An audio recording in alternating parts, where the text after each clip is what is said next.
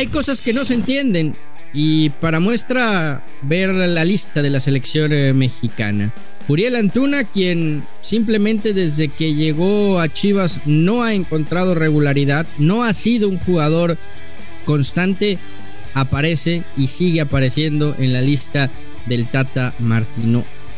Hechos que terminan confundiendo al jugador, hechos que hacen que el jugador crea que está en un gran nivel con su club cuando no es así. Se está confundiendo a Uriel Antuna, quien piensa que rinde en Chivas y, el resultado en la cancha es otro. Antes, ir a la selección mexicana era consecuencia de lo que hacías en tu club. Hoy pareciera que simplemente porque haces grupo o porque le gustas al técnico ya te ganas tu llamado. Y ahí está el resultado, unas Chivas que pierden contra el eh, sotanero, contra el último lugar de la Liga MX y un Marcelo Michele Año al que el discurso le duró 45 minutos del Clásico Nacional. El plato a la boca se cae la sopa y se le cayó rápido al Guadalajara, que todavía no se le cae, pero se le puede caer, es al Club América que ya hila una buena cantidad de partidos sin ganar y sin convencer. Sin embargo, sigue lo más alto de la tabla y eso nos habla también un poco del nivel que vive nuestra liga. El fin de semana viene Pumas a la cancha del Estadio Azteca y es una magnífica oportunidad previo a la fecha FIFA para que las Águilas den otro golpe de autoridad y se mantengan en lo más alto del campeonato mientras otros agradecen a la liga que pase 12 y no 8 como normalmente pasa. Los dos grandes.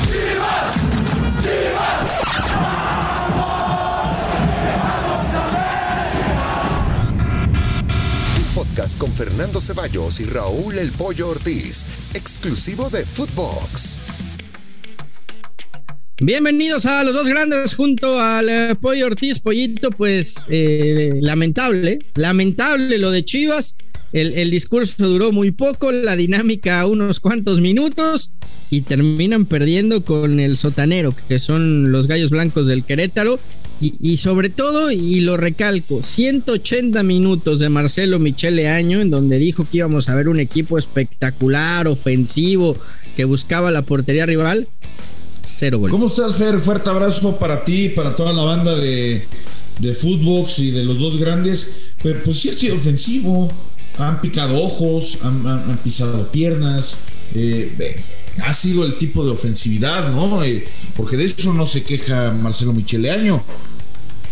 Y no tengo nada contra él, ¿eh? Para serte franco, ni siquiera lo conozco me parece que es un tipo preparado, pero me, el tema de la soberbia no es para todos, ¿no? El tema de la soberbia no es para todos y creo que llegó muy hablador previo al clásico, que iba a callar a todo México, el resultado no fue el que, el que él quería, y después va a Querétaro y con todo este empuje, con toda esta motivación y que algunos chivermanos por un par de errores en defensa del América, no por generación, generación de jugadas del Guadalajara, ya está estaban empezando a creer que el equipo estaba cambiando la dinámica. Dijeron, no, vamos contra el sotanero, no pasa nada. Y, en eso que pierden, mi. Pierden y, aquí lo grave es que cuando viene el, eh, o bueno, cuando viene la conferencia de prensa, saca una, una, bola de pretextos que van completamente en contra del perfil que tiene Marcelo Micheleaño, que es el del técnico joven, preparado, que busca oportunidades, que la quiere romper, y empieza a decir una sarta, iba a decir yo una Iba a decir yo una. Dilo, dilo, dilo, dilo, date, date, date, no, No, no, iba yo a decir una mamada, pero no. Ya no me falta. o sea, eh, una sarta de tonterías, Marcelo Michele Año, que el otro equipo no quiere jugar, que el otro equipo está perdiendo tiempo. Marcelo, ¿no viste al Guadalajara los últimos 30 minutos del clásico? Por favor, por favor este Guadalajara abrió, abrió el paraguas muy rápido. ¿no? Y ahora viene el clásico contra el Atlas. Y el Atlas, es verdad, no jugó bien contra el Puebla, pero jugó con la banca. Guardó a los elementos para jugarle bien a, al Guadalajara y Atlas iba a estar en la liguilla. no sé, no, no sé tú qué pienses, pero eh, eh, tampoco quiero culpar eh, al 100% a, a Marcelo Michelaño, porque ok, los jugadores ven al América como prácticamente cualquier equipo de la liga y no me dejarán mentir, se motivan, le quieren ganar, es el partido más mediático, es uno de los partidos más importantes, si no es que el más importante para muchos eh, en fase regular y, dieron un buen partido, pero después todos esos vicios que ya carreaban de años anteriores, de técnicos anteriores, de falta de trabajo de, meses atrás, se ve reflejada frente al pobre Querétaro, al Querétaro que tú mataste, Fer, que tú acribillaste diciendo, nada, el América no le pudo ganar al Querétaro en la jornada 1, 0-0, qué malos son, siempre les tocan los equipos de abajo, y ahora, ¿y ahora qué hacemos, Fernando? ¿Qué hacemos con el Guadalajara? Bueno, desde ahora nombremos a Gallos Blancos como el matagigantes de la Liga MX. No, la, verdad, la, verdad, Pollo, es que mi, mi duda es, ¿quién manda en Chivas? ¿Quién carajos manda en Chivas? Porque yo, veo un, desastre, ¿eh? un, desorden organizacionalmente hablando, una idea de Ricardo Peláez, otra idea de Marcelo Michel Leaño. Peláez no quería Leaño como, como técnico interino, se la tuvo que comer y lo tuvo que poner. Eh, a Mauri como que manda a veces y a veces no, de repente aparece y luego se desaparece. Los jugadores eh, decían que, que, no le entendían a Bucetich, que era anticuado, que, que no, no concordaban con sus ideas. Les ponen ahora un técnico joven, de ideas frescas, de buen discurso y, no pasa absolutamente nada. O sea, me parece que aquí estamos eh, eh, al contentillo de algunos, Pollo, y, y pues así no funciona un equipo de, de fútbol. Mientras las reglas no estén claras y no se establezca cuál es el proceso a seguir en Chivas, quién manda en Chivas y quién carajos toma las decisiones en Chivas, pues esto va a seguir siendo un barco a la deriva. Ahora, ahora, nada más para cerrar. También yo te pregunto, Pollo, no confunde al jugador y, no le hace daño y no, no lo trastorna el hecho de que no has dado un buen torneo, no estás en tu mejor nivel, no estás jugando bien al fútbol. Ah, pero eso sí, llega el Tata y te dice, vente a la selección, ¿eh? Porque pues acá sí tienes un lugar. Entonces, yo no sé si eso también confunde a Antuna y a Vega, ¿eh? De, que, de que ellos creen o se pasan la película de que andan muy bien en su club y por eso el Tata lo sigue llamando y lo que vemos es totalmente lo contrario. En Chivas no caminan y aún así el premio es ir a la selección mexicana, ¿eh?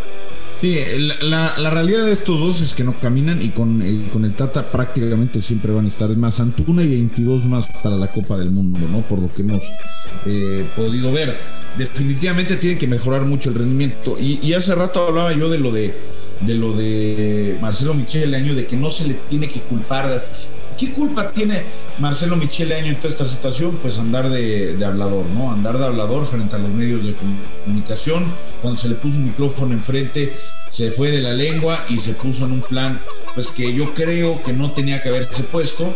Eh, y al final no ha podido cambiar las cosas. Pero no es tanto su culpa, ¿eh?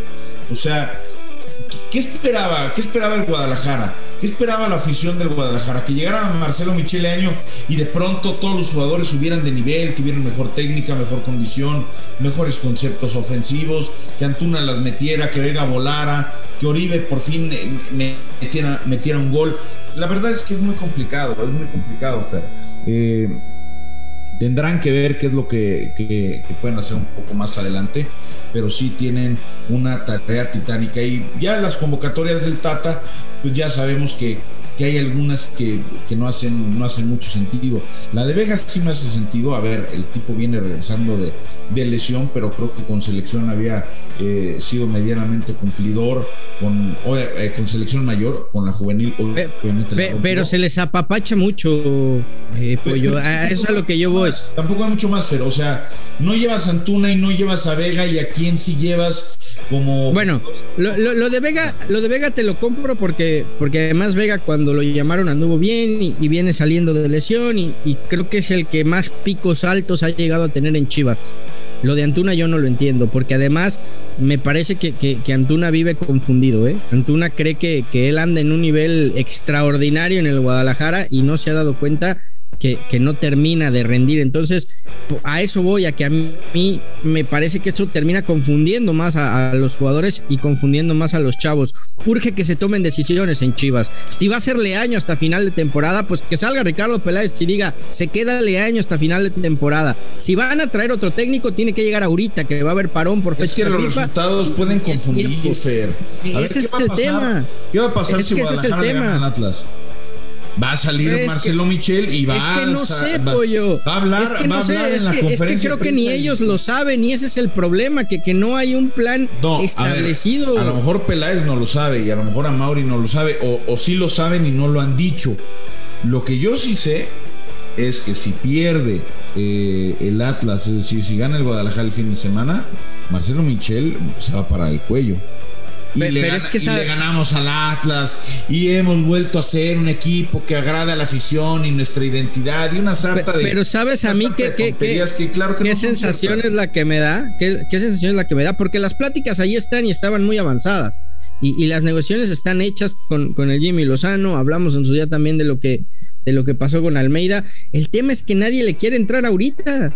Porque entrar ahorita con el proceso viciado, con un equipo que no sabe si, le, si va a clasificar o no, con estos picos que tiene y luego estos, estos bajones de rendimiento, pues nadie quiere agarrar el, torno por, el toro por los cuernos, pollo. Entonces dicen, ¿sabes qué? Yo le entro, pero hasta la próxima temporada.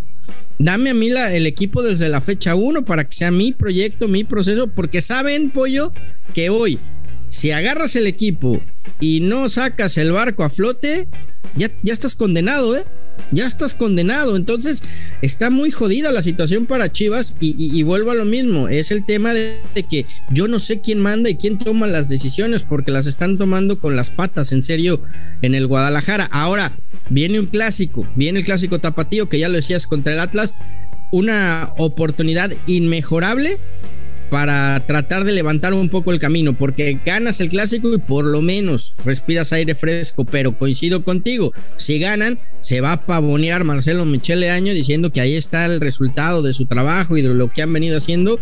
Y, y puede ser un espejismo que a la larga termine costando caro. La Pero bueno, es que les puede costar, les puede costar muchísimo más, porque cuando uno revisa la, la tabla, mi querido Fer, Chivas está noveno, pero hay una banda que está muy pegadita. Mazatlán tiene los mismos puntos, una diferencia de goles menor eh, con 10 en, en la posición número 10. Pero abajo viene Santos, que tiene un partido menos, que puede ganar, obviamente, y, y pasar al Guadalajara.